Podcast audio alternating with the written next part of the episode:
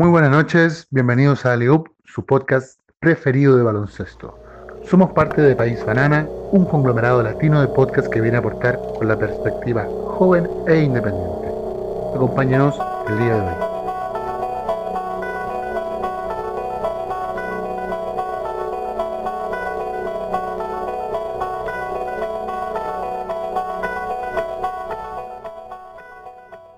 Noches, estamos acá en un nuevo capítulo de su programa favorito, Ali Up.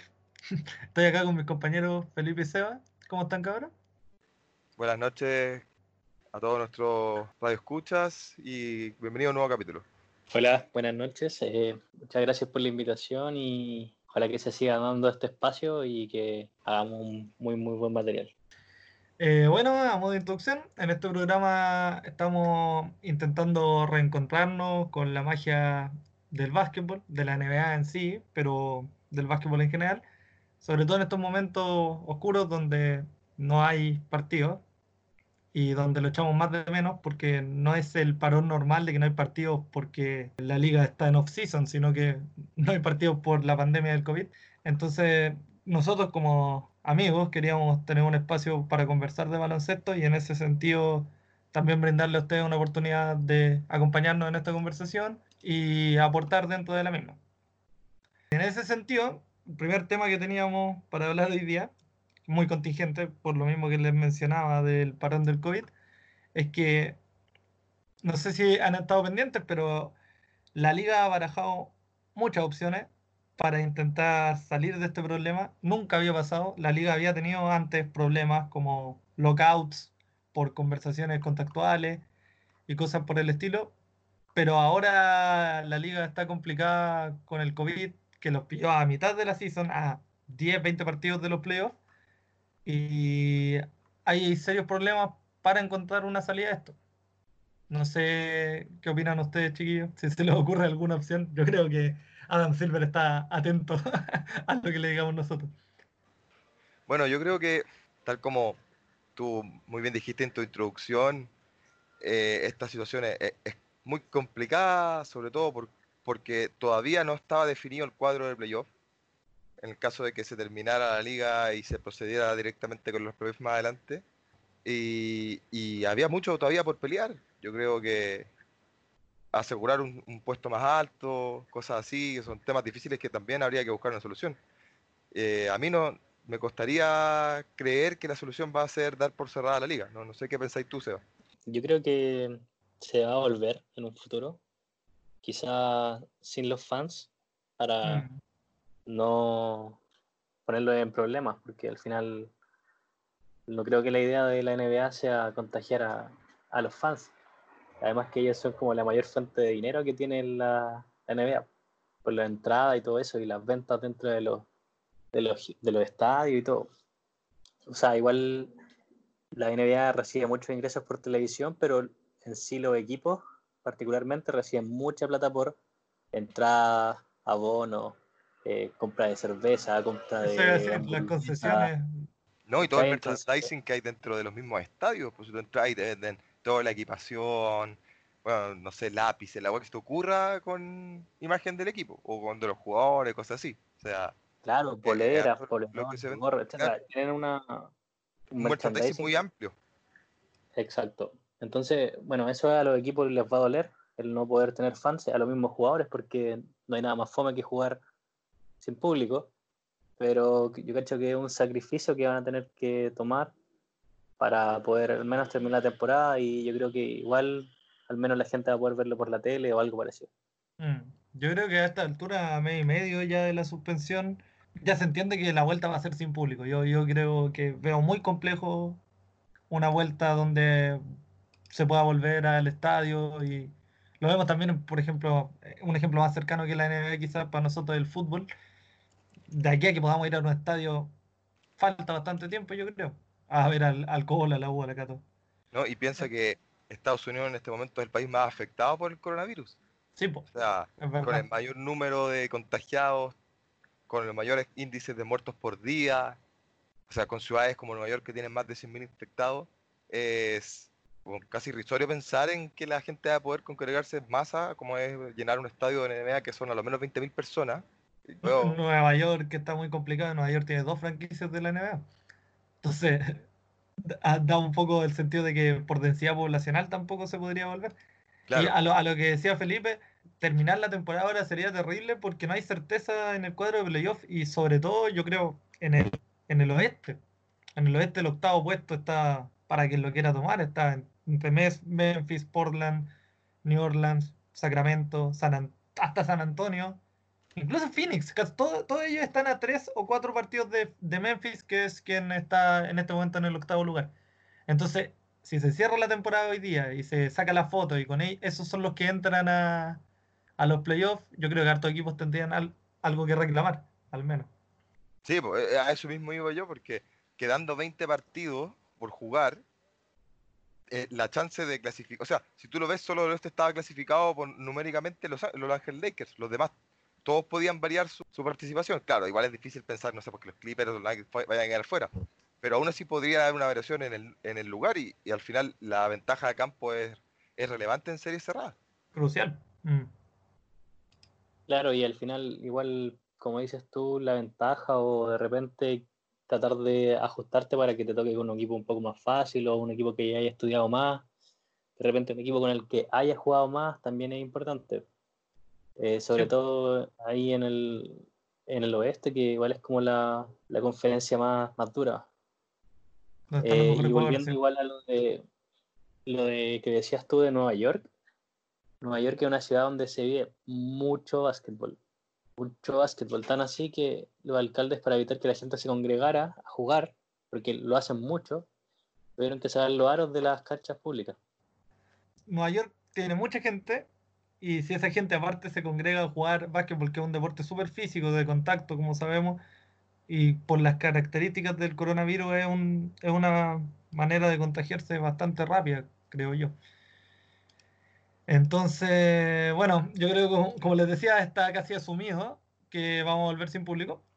Las posibilidades de que vuelvan, yo creo que, bueno, no sé, les voy a hacer un, poco un resumen de las que se están barajando, a ver qué les parecen.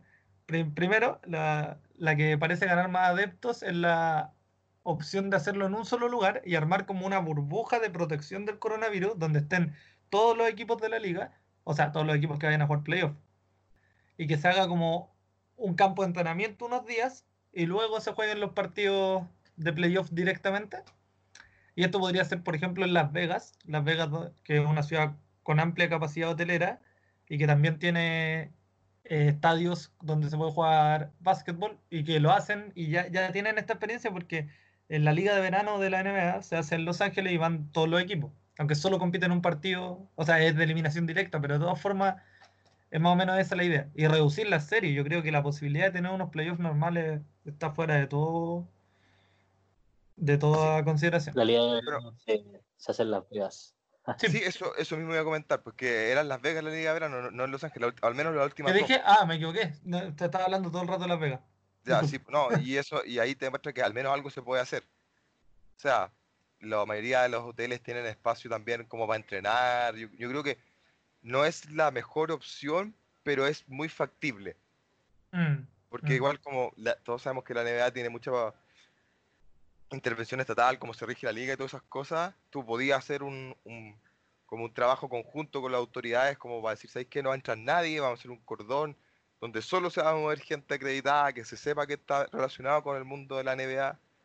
Igual es complejo porque tienen que estar los medios, tienen que entrar gente, o sea, va a intentar entrar los medios, va a intentar entrar gente y tiene que ser un lugar muy, muy cerrado. Y Las Vegas, no, no sé qué tanta posibilidad de eso tiene. Aparte, es un estado chico. Bueno, igual no creo que en Las Vegas haya mucha gente en estos días, porque la gente como que ya no, no sale a pasear. no, claro, y- Claro. y- Los casinos deben estar cerrados, creo yo. mm, me imagino. Claro, eh. aunque eso sí, igual la hotelería eh, necesita hartos trabajadores para poder funcionar, entonces igual ya ahí el control se hace un poco más complicado. Onda, Sí. no sé, pues mucamas, cocineros, eh, bodegueros, etcétera. Entonces, igual va a ser, va más allá de los jugadores y el, y el equipo, también tiene que ver que los hoteles tengan eh, las condiciones necesarias para poder trabajar en él y todo eso. Había otra, otra propuesta que decían eh, no sé si se han enterado también, pero por ejemplo Disney, Disney World, eh, en Orlando estaba teniendo muchos problemas por la cantidad de plata que está perdiendo, porque es un parque gigante, la mantención debe ser infinitamente cara. Y eso es un lugar cerrado, es un lugar donde no había gente, es un lugar que tiene capacidad hotelera. Una, una opción sería jugarlo ahí. Sería, no sé, sería muy, muy raro, pero, pero hay, hay a- algunos dueños de equipos que abogaban por una opción por el estilo. Y después de los partidos te vaya a la montaña rusa, güey. si perdiste, tiráis la montaña rusa al tiro. bueno, están todas las mascotas. Tendré que cambiar las mascotas de todos los equipos por Pluto, Mickey. Eso, eso me gustó. Me gustó así. Pero claro, claro, esas son opciones. La verdad, bueno, eh, estamos todos en la misma. Nosotros, como espectadores, como fans, con hartas ganas de que vuelva la liga. Me imagino que los dueños de los equipos deben estar muriéndose por la cantidad de plata que están perdiendo. Y a, a todo esto, conectándolo con lo mismo, porque hemos estado todos ansiosos de ver básquetbol, eh, quería comentar con ustedes el gran espectáculo televisivo que ha sido el documental de Michael Jordan, The Last Dance, que estrenó en Netflix la semana, el fin de semana de cuando estamos grabando este programa. Y ha sido un éxito rotundo. Yo, yo vi en Twitter mucha gente hablando del tema. Y creo que el documental, en lo que es producción, está muy bien hecho. No sé qué opinan ustedes. Primeras impresiones. Eh, yo creo que la historia en sí como que te deja muy, muy metido. Entonces no es como un documental que está hablando y cuenta la historia y era. Porque el hecho de que tenga a los mismos jugadores, a los mismos periodistas, periodistas reconocidos, tenía al Mm. ex eh, comisionado de la NBA, Tiene dos Entonces- presidentes de Estados Unidos. eh, el, nivel de, el nivel de entrevistado es muy bueno. Es notable eso. Es No, notable y- que te podéis meter a dos presidentes. Sí, ¿no? Y eso le da todo el, como el sazón al documental, porque, claro, todo, todo el mundo sabe que Michael Jordan es y será por mucho tiempo el mejor jugador de la historia, pero trasciende a otro tipo de deportes. Tú veis a los mismos periodistas deportivos en Chile, que son casi todos más futboleros, futbolero. comentando el de- de- del documental, porque trasciende más allá de solo hablar de la carrera de Michael Jordan, que ya es de por sí genial, sino todo el contexto, la historia, es como saber de, de uno de los atletas importantes de la historia del, de- del deporte mundial. Es que eran como los Beatles, pues. Uno, uno veía ver el documental y los seguían a todas partes, eran íconos más allá de lo deportivo. Y era un equipo con mucha personalidad, lo dice uno de los entrevistados.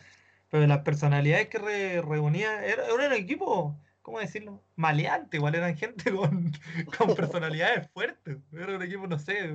Si, me ve, si veo a esos jugadores caminando por la calle, igual, y es de noche, igual cruzo así. Dennis Rodman tiene una cara de maleante. Eso mismo iba a decir. Igual ahí en el documental dicen y como la relevancia de este documental es que Michael Jordan está como al ni- máximo nivel de los deportistas mundiales. E incluso Claro, claro, eso es lo que decía yo.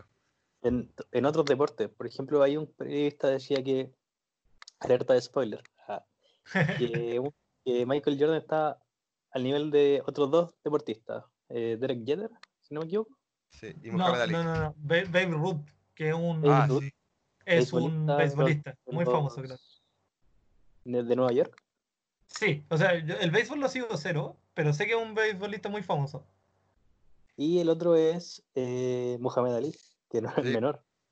Al poner a Michael Jordan a- al nivel de esos otros dos que son eh, históricos ya de Estados Unidos y del mundo, Mm. quizá Muhammad Ali un poco más conocido en el mundo, eh, creo que de primera te dice que este documental no es como cualquier cosa.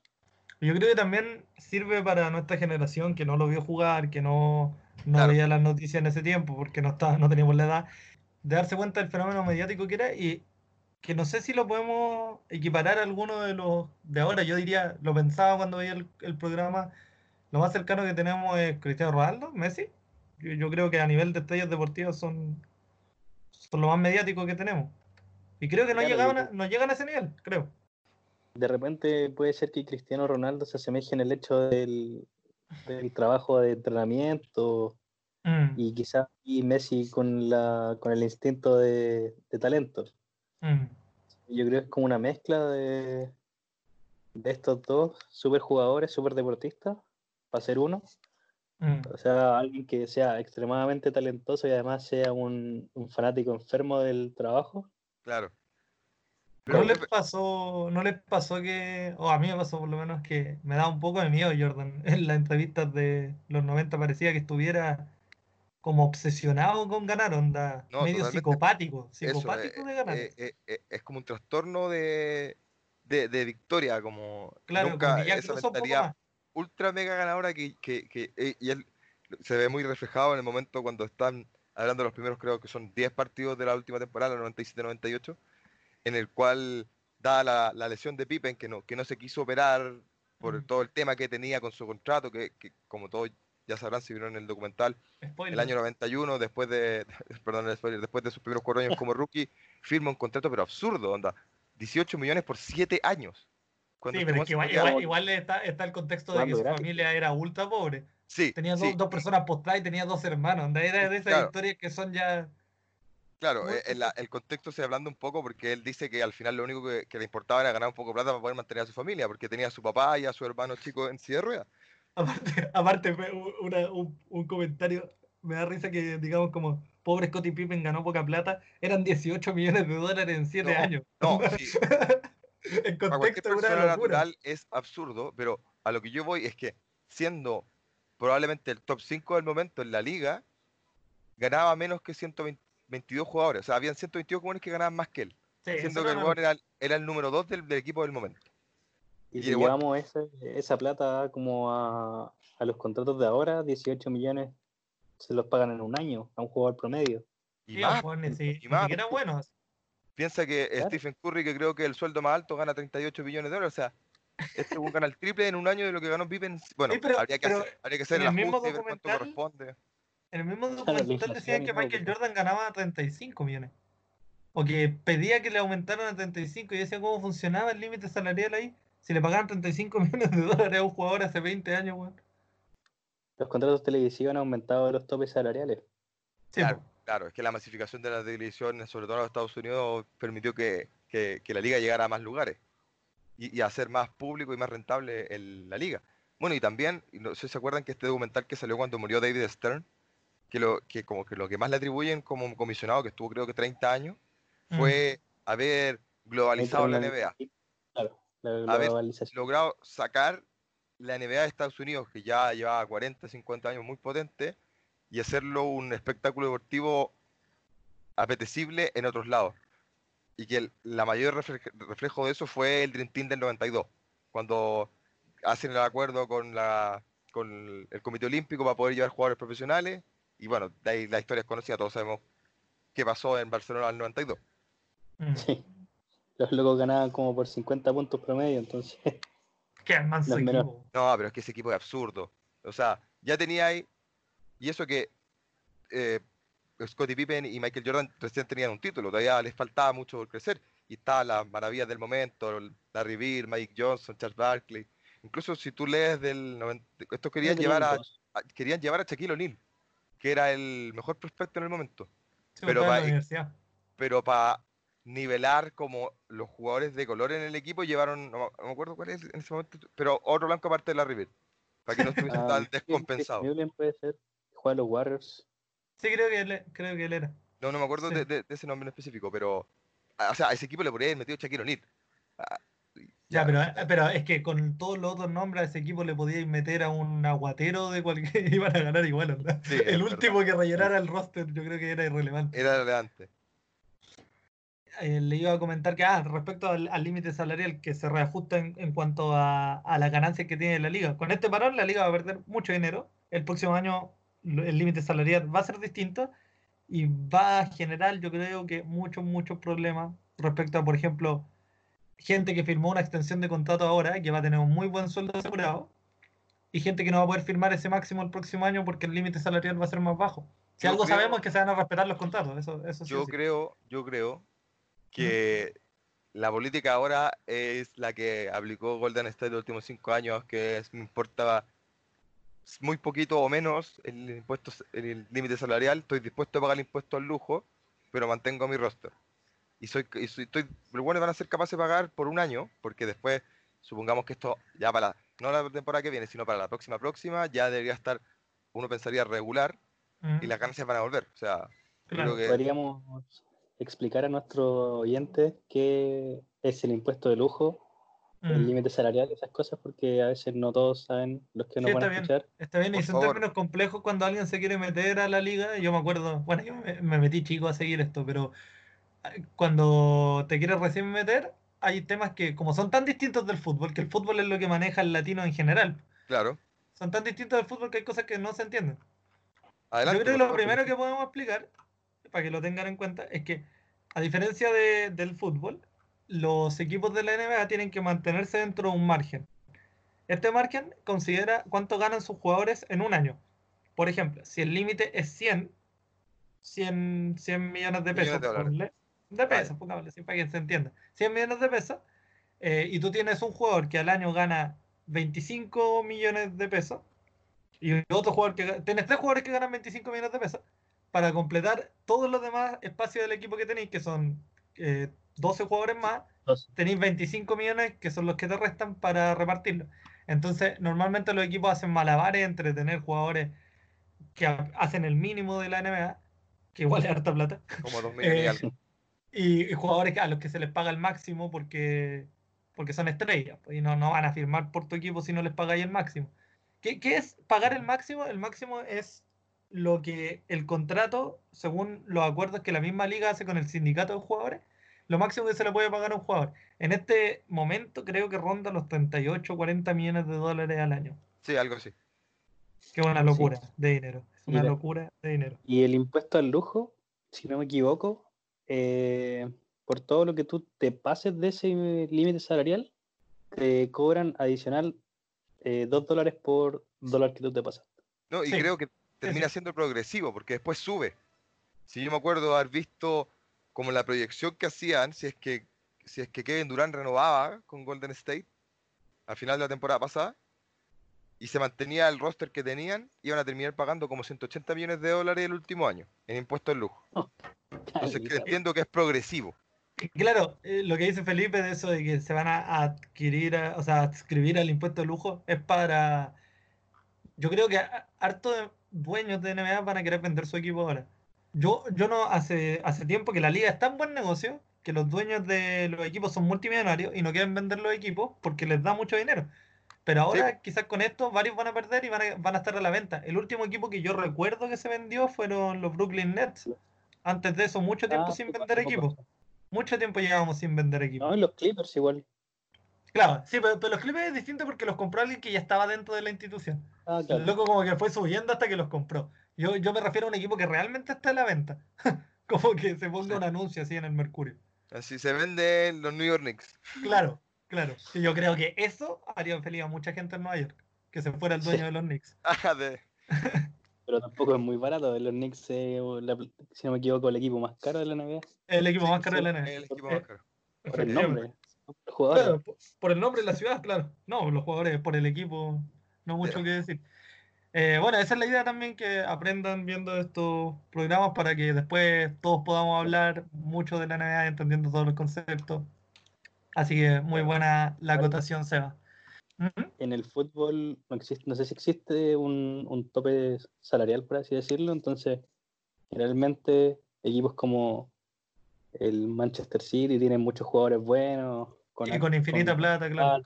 Real El Madrid, fútbol- etcétera. El fútbol no, no existe, esto que nosotros denominamos límite salarial, pero la, la FIFA ha intentado implementar lo que se denomina el fair play financiero, que lo que, pero esto busca más que nada los traspasos, no, no a los sueldos. los eso- en- fichajes. Los En los sueldos hay libertad y tú podéis pagar lo que queráis a todo el equipo y nadie te va a decir nada. Pero lo que buscan con el fair play financiero es, por ejemplo, si tú tienes, si vendes un jugador de en 80 millones de dólares, tú no puedes, tú, tus compras no pueden pasar de ese, de ese monto, sea, si no te sancionan. Mm. Lo que no, no- al final no sé cómo se ha visto e- efectivo, porque si tú veis el City y el PSG, ambos controlados por jeque árabes multimillonarios, entre los dos han gastado creo que 1.200 millones de euros. Bueno, eh, no, no es el tema de este, de este No, podcast, eh, eh, pero, era no, el- pero lo que quería decir es que con el precio del petróleo ahora quizás esos equipos se van a... Uh, verdad, qué crítico. No sé si se dieron cuenta, muy cortito, y después cambió el tema. En un momento el dólar estaba a el barril a menos 0,05 dólares. O sea, tenías que pagar para extraer dólar. O sea, eh, para extraer petróleo. A- Sí. Así Rosario llegó a ser en un momento hace dos días lo del petróleo. Así que quizás el City se convierte en un equipo humilde. Y Bueno. además, bueno, también la ¿Mm? idea de esto es para que los equipos repartan a las estrellas. Tratar de no concentrar eh, en un equipo todas las estrellas. No hacer un Dream Team en un, en un solo equipo. Claro, Claro, evitar se los super equipos. La competitividad y el espectáculo en todos los equipos. Bueno, Pero, pero ahí volvemos a lo que yo digo. Toda esta teoría para mí se murió con el GM de los Golden State Warriors, que en este momento no me acuerdo su nombre. eh, uno no puedo recordar. Ya un poco. Ahí pero lo- tenemos la magia de Google. Pero básicamente Golden State demostró que el límite salarial y el impuesto en lujo son cosas que son totalmente prescindibles si logras armar un equipo que te domina la liga cinco años. Mi compadre Bob Myers es el. Correcto, correcta. primo de No. Brian Myers. No, ¿en serio? no. Jefe. Ah, no, pero correcta forma de, de llevar un equipo, weón. O sea, traer a Durant no es menor. Acaparando Trae- igual. fue, Sí, pero Traer a eh, Durant no es menor. Riley con, con el Miami Heat y el Victor. Ya, es lo que sí. empezaron a explorar así como... Bueno, Sí, no él, sé si él ustedes se él como que lo inventó. Sí, es más, eh, Damon Green en esta, las parades que hacen cuando ganan los títulos, para los que quizás no entienden lo que dije, cuando los, los equipos ganan un título, se hace toda una celebración en la ciudad, es como un desfile. desfile, y ellos van en un bus mostrando el trofeo y llegan a un lugar y como que le abren al público. Y en esa celebración, eh, Draymond Green, aludiendo a que LeBron había dicho que no se podía jugar contra estos super equipos, primero le, le mencio- eh, menciona al aire libre todos los lugares en que habían sido drafteados los jugadores, que si bien Ba- Bastián, que es un bien conocedor de esto, me los podrá decir, Curry, Durán, Green, Ninguno, Thompson. ninguno fue drafteado en el top 5. O sea, sí, Durán, Durant. dos. Ah, dos. Durán, Durán. Durán fue dos. pero decía de los de los de los Warriors. De los Claro, que eran que originalmente Curry los fue Warriors. siete. ¿En cuál fue 7, Thompson? 7, 11 eh, y 36. Eh, Ya. John Y, ahí- Livingston, y- no y al final le da un mensaje a LeBron y le dice: No hable de, de super equipos si tú los creaste en, el en Miami Heat. Manso palo. Sí, Bueno, eh, otra cosa que es distinta también para quien, quien se quiere recién meter a la NBA es que en la NBA, más que fichajes, como en el fútbol, que sí los hay, pero solo en un periodo de tiempo, lo que hay son traspasos. Entonces uno traspasa a un jugador por un jugador de otra, de otra franquicia o quizá un jugador por una opción a elegir un, un jugador universitario después, que lo vamos a hablar, que es el draft, y que mm, yo creo que es muy interesante, Claro. a mí me encanta. Claro. Eh, Eh, el, eh. tema, el tema es que esos, esos traspasos también tienen que tener en mente el límite salarial, porque si te pasáis no podías hacer el traspaso, el traspaso es ilegal. Entonces siempre tienen que tenerlo muy presente los- las franquicias a la hora de hacer estos traspasos de jugadores y, y eso también equilibra, equilibra el poder de la liga. No, pero acuérdate cuando en la temporada pasada los Lakers querían traerse a Anthony Davis, que, que- que ya lo que ofrecían era absurdo, era Kuzma, Lonzo Ball, Brandon Ingram y si no me equivoco, cuatro o seis rondas del draft de diferentes años. Manso paquete. Y algo así hicieron al final.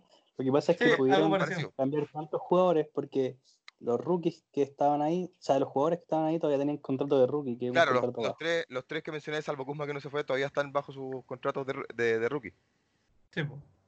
Si no era Entonces imposible. ahí le podían hacer la par eh, numéricamente al contrato de alto que tenía. Claro, claro, ahí, ahí tenía un buen, un buen punto. Entonces ahí igual los Lakers tuvieron suerte de que sus rookies tuvieran eh, que fueran buenos. Entonces eso llamó la atención de New Orleans en este caso. Claro, no, es que era, era una muy buena opción para refundar el equipo. Te llegan dos po- posibles estrellas jóvenes y la opción de seleccionar.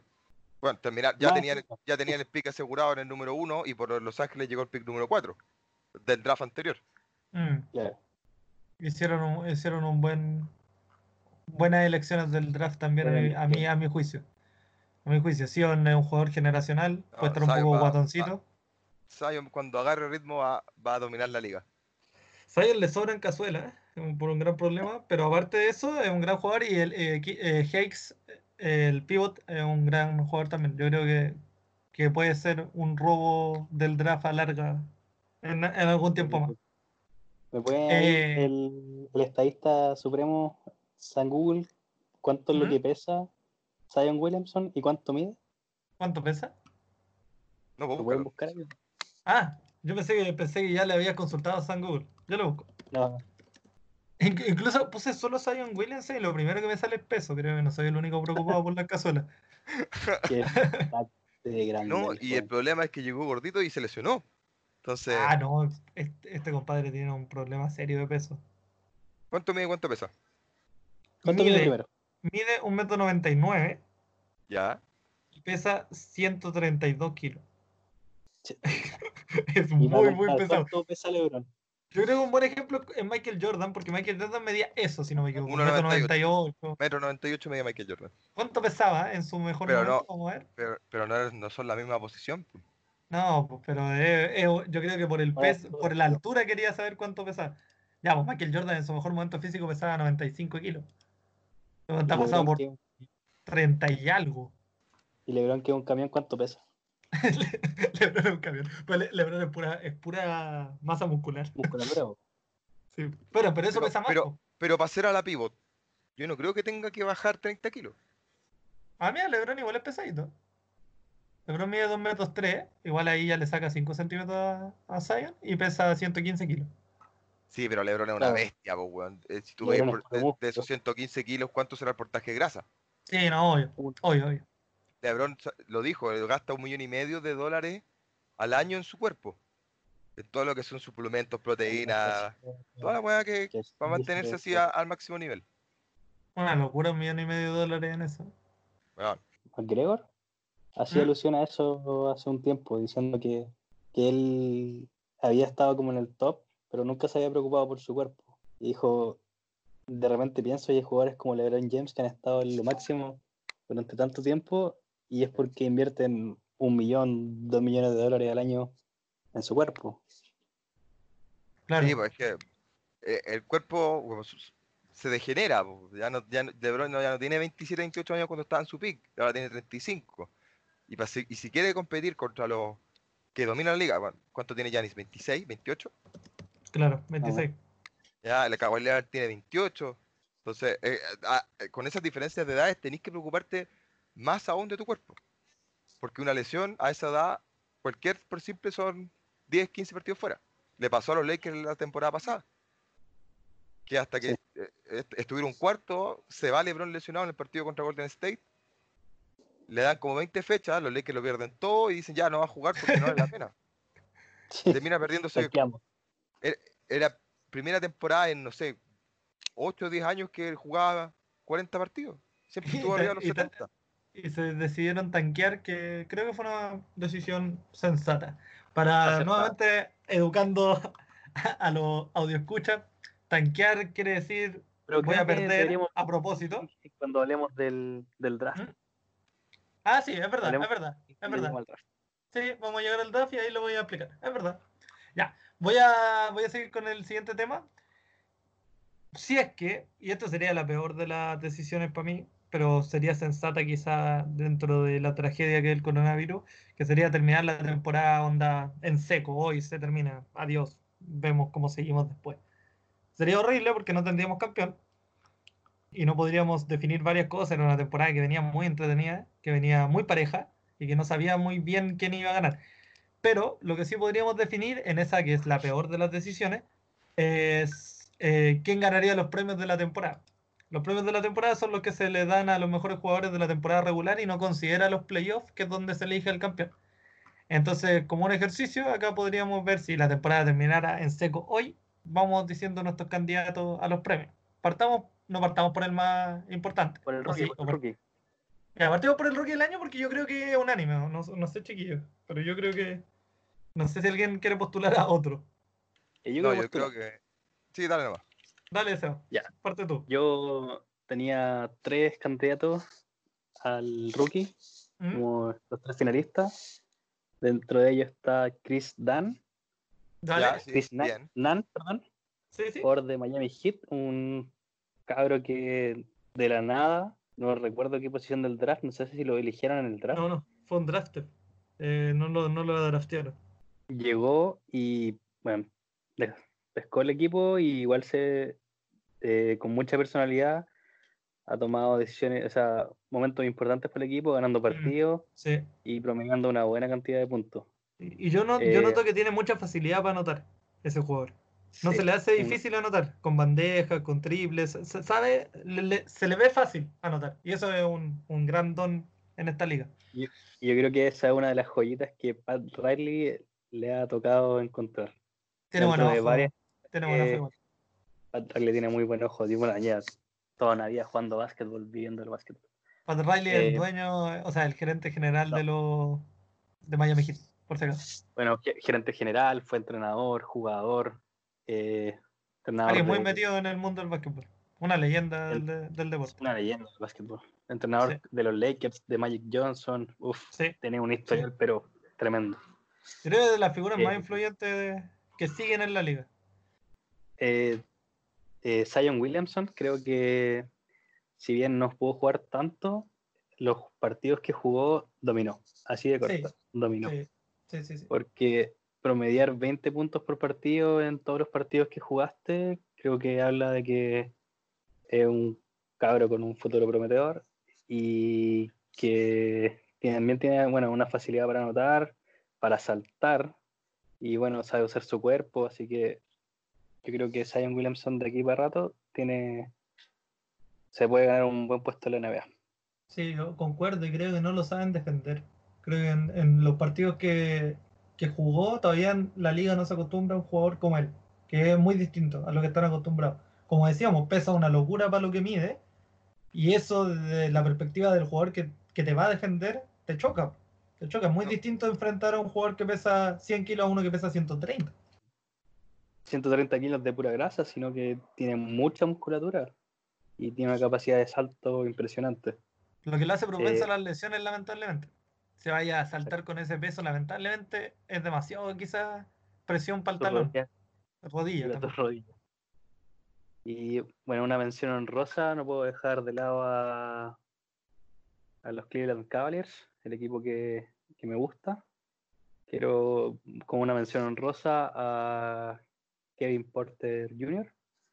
Me importa, por- tiene buen mechón tiene ese compadre. Buen mechón, buen mechón de pelo tiene.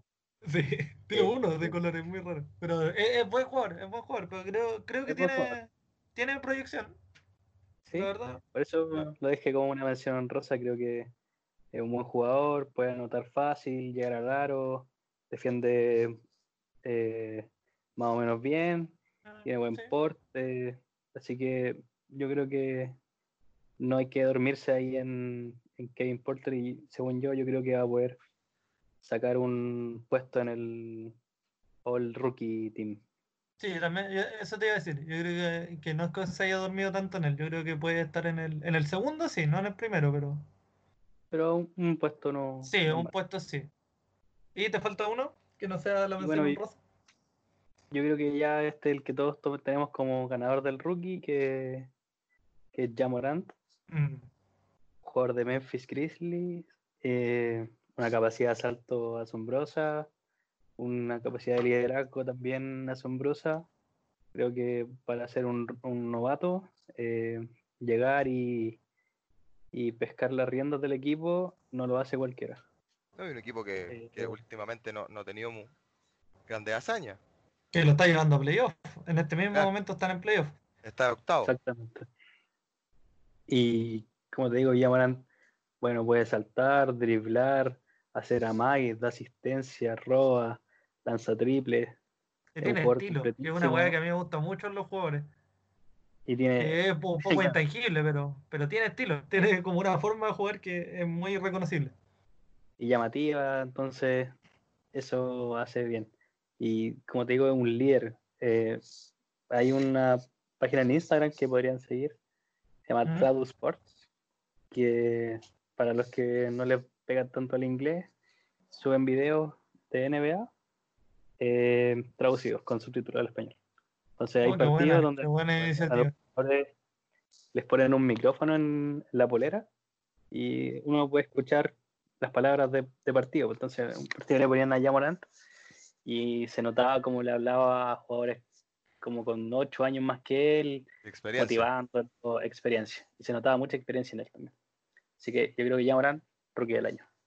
Y una acotación a un jugador que llegó de la nada, porque si bien fue a una buena universidad, a una universidad de, de categoría, eh, él no venía de, de un colegio donde él hubiese sido la estrella o donde todos pensaban que él iba a ser un gran jugador en la universidad. Llegó un poco de la nada de alguien que tuvo mucho ojo y que dijo, este, este cabro es bueno. Lo hicieron jugar de titular y la rompió en la universidad. La rompió, de verdad, es un gran jugador. Y, y se trasladó casi todos los talentos que él demostraba en la liga universitaria a la NBA casi sin ningún problema. La capacidad de pase, el liderazgo que decía el Seba. No, muy, muy buen jugador. A mí, a mí me gusta mucho Yamora. Le veo muy pocas pifias también. Sí. que eso, eso es muy bacán. Le veo muy pocas pifias. Bueno, entonces ahí cerramos con el rookie. No sé, Felipe. Yo, yo, ah, yo al menos me quedo con ya.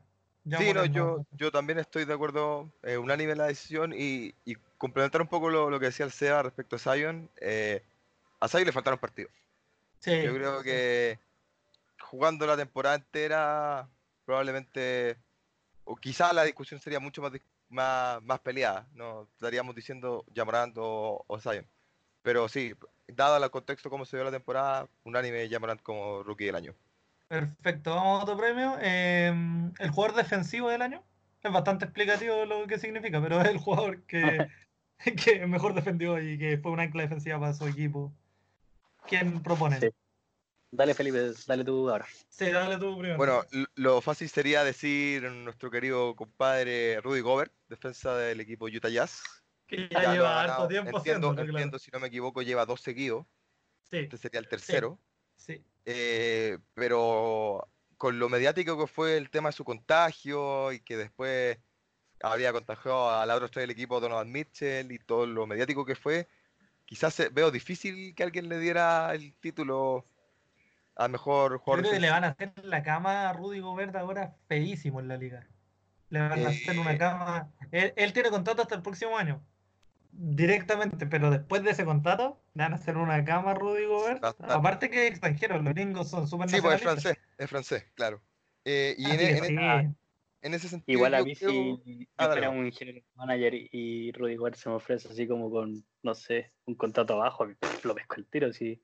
Yo también, yo también. Que lo O sea, haya, que haya hecho lo que hizo, que haya hueveado, no sé si puedo decir hueveado. Sí, nada, nada más. Sí, sí, puede.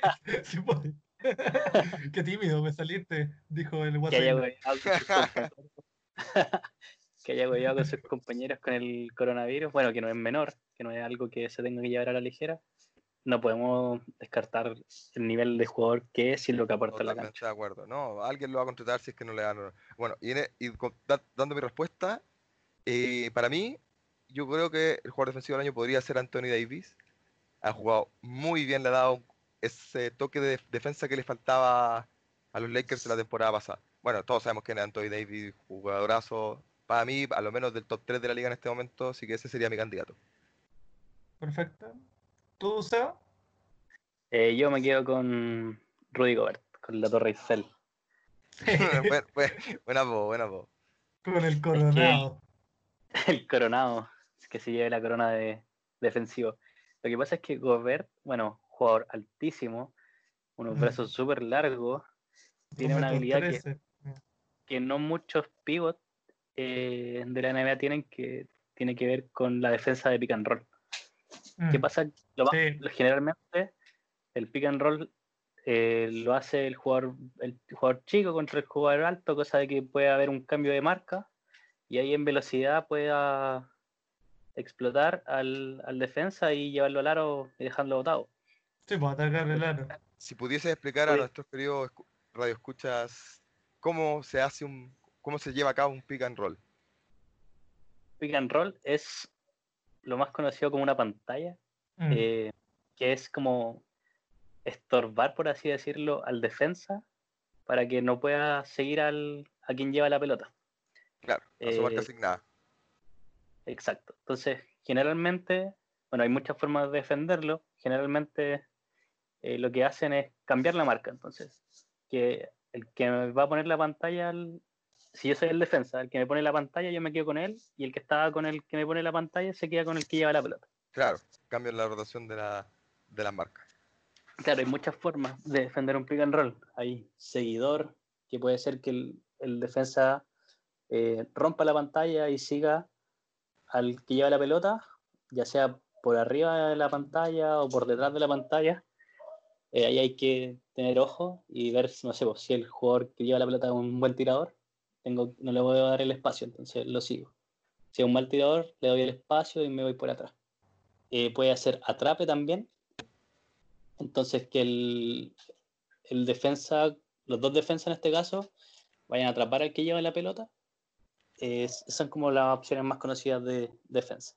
Entonces, pero generalmente lo que hace Gobert es que como él es tan grande, toma el espacio y evita que el, que el conductor, en este caso el que lleva la pelota, pueda avanzar y lo hace dudar. En ese tiempo que puede dudar, el, el defensa puede recuperar su marca. Notable la charla técnica, don Sebastián. Que es un conocedor, que quiero destacar que es técnico asistente en este momento, si no me equivoco. Es, sí, soy técnico asistente de un colegio reconocido acá en Santiago. Notable. No. Pa- para, que no, para que no piensen que hablamos solo de, la teoría, Sí, te- tenemos alguien influyendo en el básquetbol local. Eh, vamos a avanzar un poco porque nos está pidiendo el tiempo. Yo, yo voy a, para sembrar discordia en esta elección, eh, yo voy a apostar por Kawhi Leonard, que ya ha ganado dos veces este premio y creo que perfectamente podría ganarle una tercera porque es una bestia defensiva. Porque ya, yo eh, creo que Las Anthony manos. Davis y Rudy Gobert, Manos. sí, Yeah. no, tiene unas manos gigantescas. son absurdas Para- las manos de Kawhi Leonard. pero lo que yo quería destacar es la presencia defensiva de Kawhi Leonard. Yo creo que es el único jugador hoy que, le que yo creo que le tienen miedo a su defensa. O que le puedes decir, eh, defiende a este weón. Y, y, y van a saber que hoy me va a defender Kawhi Leonard. No voy a poder anotar tan fácil como anoto siempre. Es intimidante. Es intimidante porque es muy serio. Está muy fijado en el juego. Ese hombre no tiene sentimientos. Es una máquina, es un robot del, del básquet. Es- Es, co- es como tú. Felipe. Es como tú, Felipe. Tú, no tienes sentimiento. No, qué mal hablado que sos. Entonces ya, a- al premio defensivo parece, nosotros no estamos de acuerdo y de lo que he escuchado también de los circuitos especializados de quienes efectivamente votan por estos premios, es el Claro. más, eh, el que está menos, menos claro. Menos claro. Así que ahí lo dejamos las tres posibilidades. Eh, vamos con el técnico del año. Em, yo creo que este va a ser un poco unánime por el récord, por, por cómo va en la liga, que es el técnico de Milwaukee Bucks eh, porque está haciendo un- una gran campaña, una campaña con todavía no llega a los dos dígitos de derrota. Es, un- es- es una campaña espectacular con un equipo muy bueno, que se le quita un poco porque el equipo es muy muy bueno, entonces es más fácil ser No, técnico no, del si Real Madrid que de si, Melipilla. dos, si tienen dos dígitos en derrota. El récord de Milwaukee es 53, 53-12. 12. pero- wow, perdí pero no un poco. importa. yo- yo- Igual, igual sigue siendo el equipo que menos ha perdido en la liga durante la temporada regular. entonces yo me quedo a ojos cerrados con Bodenhauser. No sé, ¿alguien más? ¿Tú, Felipe?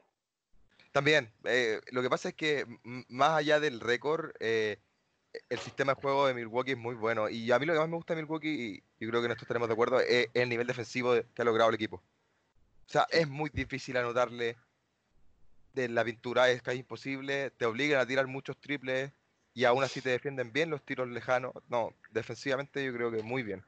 Y bueno, la defensa es la que gana campeonatos. Sí, a mi parecer también. Seba, tú Y, tenías bueno, otro Yo discrepo, eh, voy a hacer aquí el, discordante. Y voy por Eric Spolstra, eh, director de Miami, que ha hecho un muy muy buen trabajo con un equipo quizá no tan eh, no tan deslumbrante como otros, como los Lakers. La sorpresa que- de la liga, yo creo. sí, Hasta donde entiendo, Entonces- Miami Heat es el equipo con mejor récord de local. Si no me equivoco, solo perdieron tres partidos. Mira, wow, no es menor. No, No, es una bueno, sorpresa porque na- nadie, los, nadie los pintaba acá. Yo creo No, que a dónde están. Yo creo que la gran la- es que fue un gran acierto haber traído a, Jimmy a- Butler. a Jimmy Butler. Jimmy Buckets. Jimmy Buckets. Muy buen anotador. De la- muy ¿Algo que liga. destacar, Seba? Sí, que bueno, Eric Spolstra tenía una carrera de- donde ha pasado de ser el asistente de los videos hasta ser el Sí, entrenador. Y Ah. bueno, Eric Spolstra, luego de que LeBron a- a- se fuera de, de Miami, no dejó que el equipo se fuera a piso. Eh, si bien tenían a un Wade lleno de lesiones, un Chris Bosh que después se, se lesionó también con un Para coágulo, siempre. Eh, no dejó que el equipo y no dejó el equipo abajo y creo Venía que muy bien ese bocho. Me acuerdo mucho de esa temporada, venía súper bien bocho. yo creo que la mayor, o sea, lleva más participación en playoffs desde ese entonces que no participación y creo que no han estado en la lotería muchas veces. Mm. Eh, y bueno, la, la capacidad de adaptarse a los jugadores que tiene también es notable.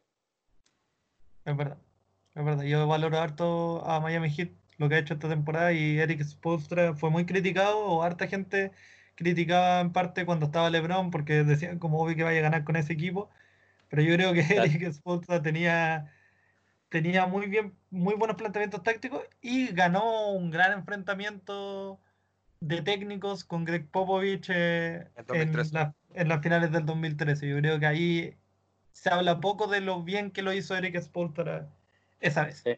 No, y si ese- tienen tiempo, revisen la efectividad que tiene en la jugada después de los minutos. Uf, Después de los tiempos pedidos, sí, yo una, una Eh, vez, eh, una vez alguien me comentó esa y- estadística y la encontré notable. La encontré notable porque es una estadística muy rebuscada y es genial. Pero creo, creo que el, el que lideraba en efectividad en eso era Steve Kerr. Hasta esta temporada, claramente.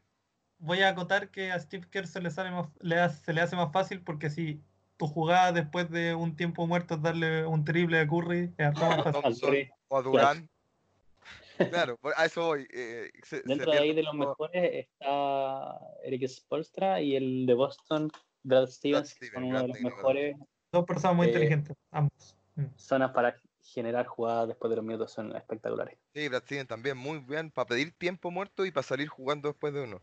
Y, y a Brad Sí. Steven, loco, hay que darle crédito que lleva varias temporadas con Boston en lo más alto. No ha logrado ganar nada todavía, pero Ojo con eh, Boston eh, un esta temporada, es un si es que técnico que no volvemos. tenía, no tenía te- un técnico que no tenía experiencia en, el- en la NBA. Pasó de la universidad a ser ese técnico, si no me equivoco, asistente en Boston.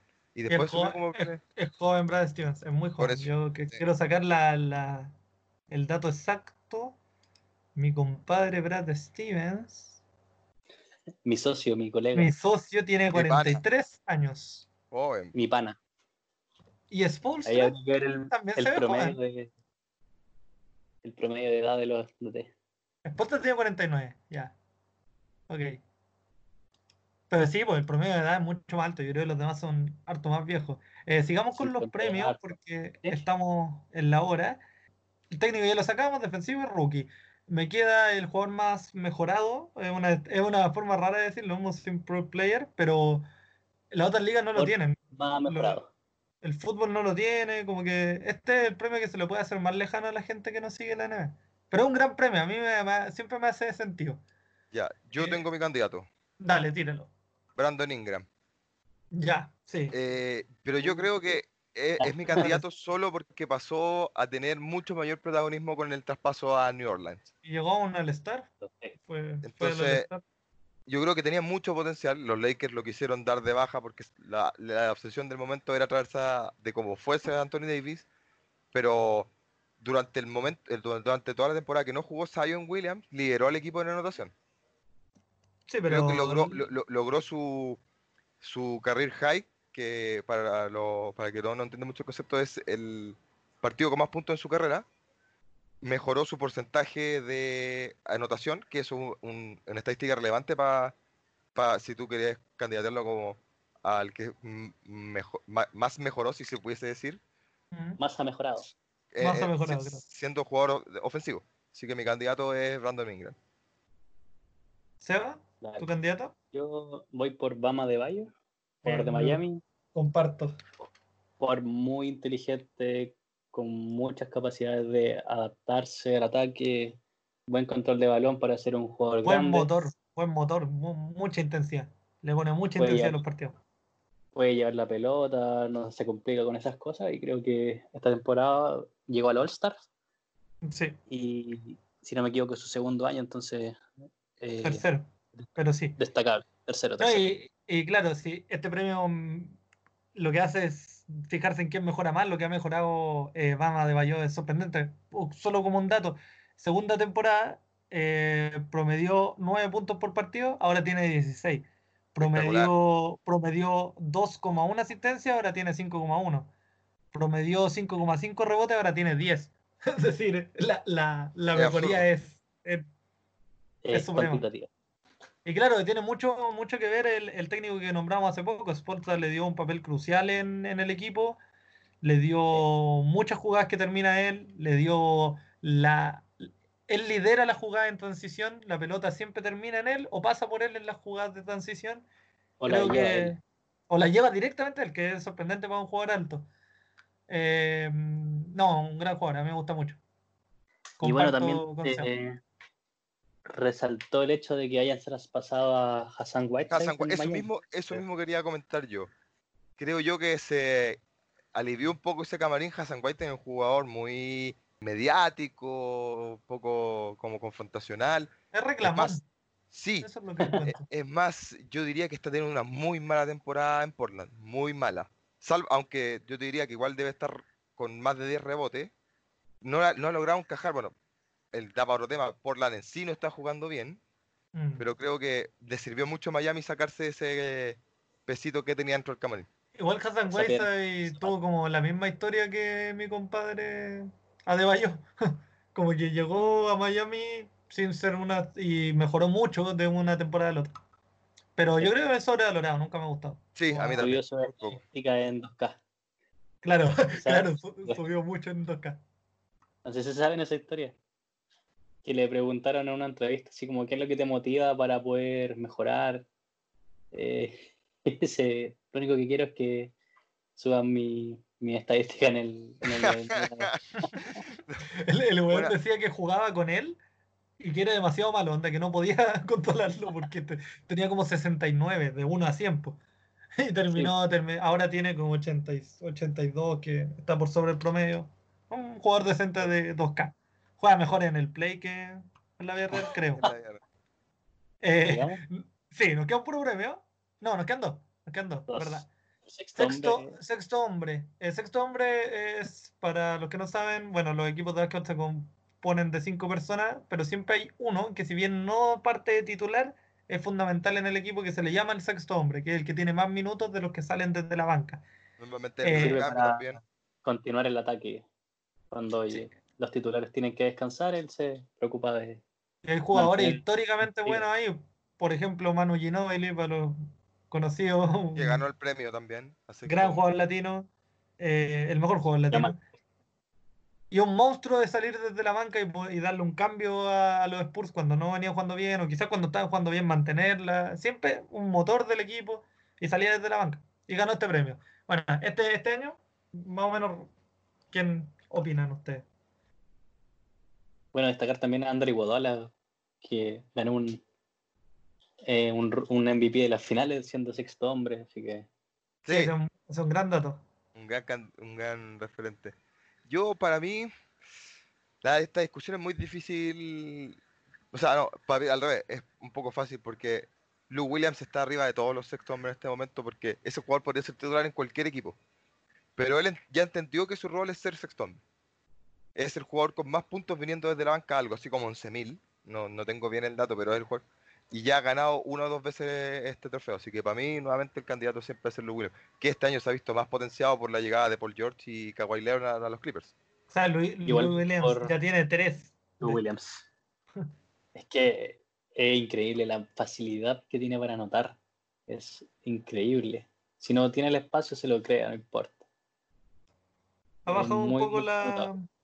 La producción comparado con otros años, pero sigue siendo un gran sexto hombre. Yo voy a diferir un poco, pero me quedo en el mismo equipo, eh, en los, en los Clippers, y yo voy a votar por Montres Harrell, que es el, el sexto hombre también.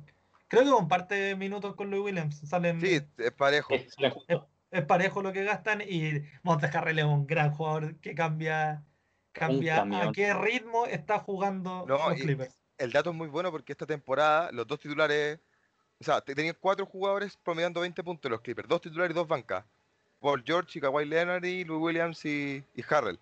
Entonces, sobre que tengáis cuatro jugadores y dos que vengan de la banca que promedian 20 puntos, ahí está la Notable. discusión del sexto hombre. Ahí está listo. Es, es mucho que te aporte, porque un, un jugador de la banca, un partido bueno es que te aporte 15 puntos. Bueno, pero eso igual, te está, eso igual te está diciendo que los Clippers tienen problemas de anotación de sus titulares. Eh, también, eh, lo voy a ver por ese lado. También. Pero bueno, bueno, es porque, es porque los Clippers son un equipo full defensivo, pero fome Exacto. ofensivamente. Pero bueno, eso dará para otro capítulo. Ya vamos Son- a la discusión, la más sabrosa, po. el filete. Bueno, no, no voy a decir el filete porque ahora soy vegetariano. Pero quiero decir eh, el premio gordo de la NBA, que es el jugador más valioso de la temporada.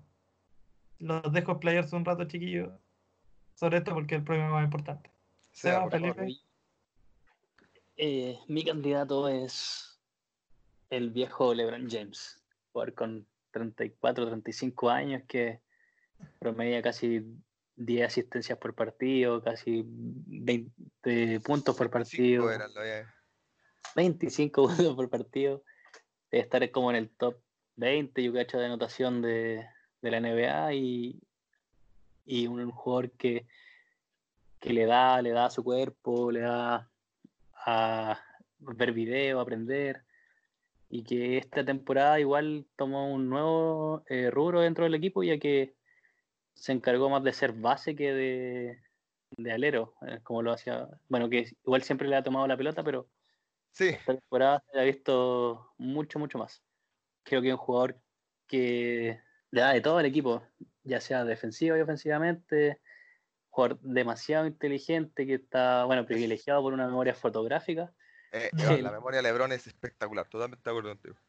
que, que le permite aprenderse la jugada de su equipo, de los otros equipos, saber cómo va a atacarte el otro equipo, qué clase de jugador es el, el otro que le viene encima, cómo defenderlo, porque este loco se sabe todas las estadísticas. No recuerdo quién decía que cuando estaba jugando con LeBron le decía, LeBron le decía, si él te va a lanzar el triple de ahí, déjalo. Tiene como un 20% de, de triple de esa zona. Y él lo hacía con todos los jugadores de todos los equipos. Entonces, es como, bueno, ¿qué te pasa así? ¿Cómo te lo sabes todo? LeBron cabeza que aguante. Tiene, tiene Sí. cabeza de quarterback. Sí, diseña todas las jugadas en la mente, es verdad eso. Entonces, creo que un jugador como él, cualquier equipo lo querría tener. Y bueno, si no, LeBron no estuviera en los Lakers en este, en este momento, quizá estarían peleando el octavo lugar o algo así. Pero Sí, es que- con él en cancha, están primero y asegurado hace rato. Entonces, Sí, hace Eh, mucha la diferencia. yo, mi voto va por, por LeBron. Felipe. Eh, yo no voy a discrepar, aunque voy a hacer mi mención honrosa, mi mención honrosa es LeBron James. Ya casi lo dijo todo el SEA, o sea, solo destacar de nuevo, jugador con 35 años, está en la liga del 2003, el jugador está en este momento tercero, el, el máximo anotador de, de la historia de la NBA, es el máximo anotador de los playoffs. Bueno, podríamos seguir hablando horas, pero yo creo que en este momento, y dado lo que significa el MVP, o sea, el jugador más valioso, yo creo que es Giannis, Giannis Antetokounmpo. Y, y yo hago el ejercicio de que si uno suprime a Giannis de, de los Milwaukee Bucks, que siendo un gran equipo, yo creo que no estarían no estaría ahora la discusión que podrían pelear el campeonato. Aparte, sus números son absurdos. 30 puntos, 14 rebotes, creo, si no me equivoco. 6 asistencias para un jugador que antes no, no, no sabía dar asistencia. Así que para mí mi, mi- va para el back-to-back en MVP Giannis. Em, yo concuerdo, también voto por Giannis y, y hago un ejercicio también que si tú le quitas a Giannis, o sea, si tú quitas a Giannis de los Bucks, no te queda ningún jugador de primera categoría. A Claro, LeBron, a. Lebron- tú quitas a LeBron y sigue estando Anthony Davis que está en el top 5 de la NBA.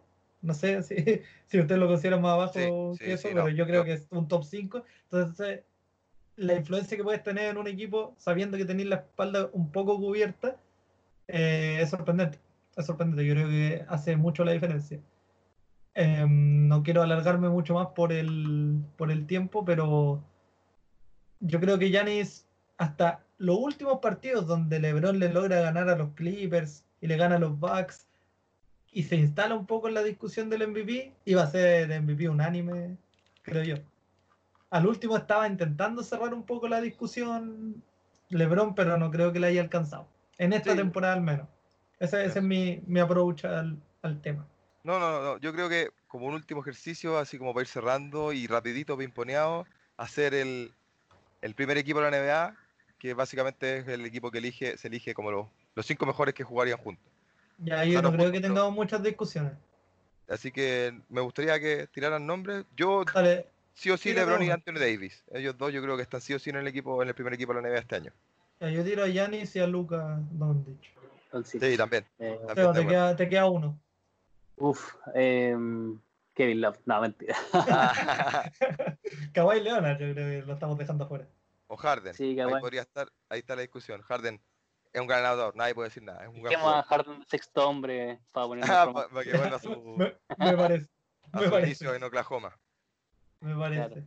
Sí, Kawhi Leonard era un jugadorazo, creo que eh, estaría en cualquier equipo, armaría bien, o sea, como que se compenetraría bien con cualquier equipo, ya lo demostró, Eso te iba a decir, ya lo así demostró. que Kawhi O sea, Leonard en un año sacó campeón a Toronto, así que si si se puede adaptar rápido, claramente. No, y ojito, ojito con estos Clippers. Pueden ser muy fome para verlos jugar, pero pero yo creo que en modo playoff y con un Kawhi Leonard descansado, yo creo que nadie le hace competencia a la defensa de ese equipo.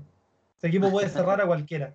Pero eso ya tendremos una discusión más profunda sobre qué es lo que pasaría en playoff de esta temporada en otro programa, porque ya nos pilló el tiempo.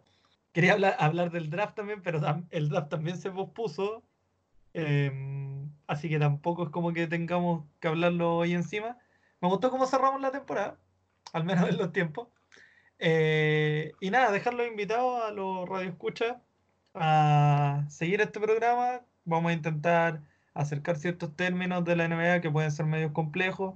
Y Quedó hacer pendiente la que, definición de tanking, ojo. La vamos a, explicar en, en el siguiente capítulo cuando hablemos de y, draft. y que pro- probablemente la definición de tanking a mí me encanta porque siempre que simulo dirigir un equipo en el juego de PlayStation, lo que hago es tanquear mucho. y, y- y defiendo el tanking como institución, pero ya lo hablaremos de eso después. Cuando parta la liga y, y después a la siguiente liga, la idea es que se puedan acercar a este programa si tienen dudas y también compartir con nosotros el gusto por una liga que no se ve tanto en la tele, que acá los periodistas pasan por alto y nosotros desde el circuito independiente queremos sumarlo a esta, que para mí es una obsesión, que es la NBA y que la extraño mucho en estos días. Totalmente de acuerdo Eh, con. ¿Algunas palabras, chiquillos? Seba, No, no. Felipe, para cerrar. Yo, normal, igual que tú, dejar a todos invitados que nos acompañen en este proyecto que está iniciando, que se entretengan. La NBA es un deporte muy entretenido. que, o sea, la liga, el básquetbol en sí es un deporte entretenido. La NBA tiene mucha estadística que nos gusta a todos.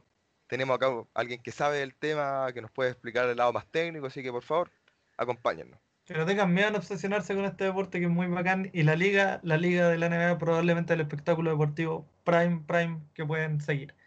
Si es que no la siguen. Bueno, bueno eh, mis palabras al cierre son, en primer lugar, eh, gracias a participar en este proyecto que estamos haciendo, ver si en el futuro podemos conseguir nuevos fichajes. Claro, obvio. Así que te- vamos a estar atentos a la agencia libre ahí. Para... Hay uno que está rondando ya. Claro, hay uno que ya está casi, así que vamos a ver si se nos une a nuestro panel una nueva estrella. Así que eso, sí que atentos porque los próximos capítulos se vienen muchas cosas más, eh, hablar de otros temas y eso pues, seguir explorando este, este deporte. Perfecto, chiquillos. Mu- muchas gracias a los que nos escuchan y recuerden escuchar también los otros podcasts de este mismo network que es Pais Banana. Pais Banana en, en general tiene otra misión, pero en el básquetbol, como seguimos una liga extranjera, no se pueden hacer los paralelismos que hacemos siempre en los otros programas. Claro. Aún así, vean Kitsune Podcast, que es sobre anime, y la sobremesa donde hablamos principalmente de fútbol, pero del deporte mundial en general. Eso, chiquillos, un abrazo, Radio Escucha, chao, chao, sigan con Aliup.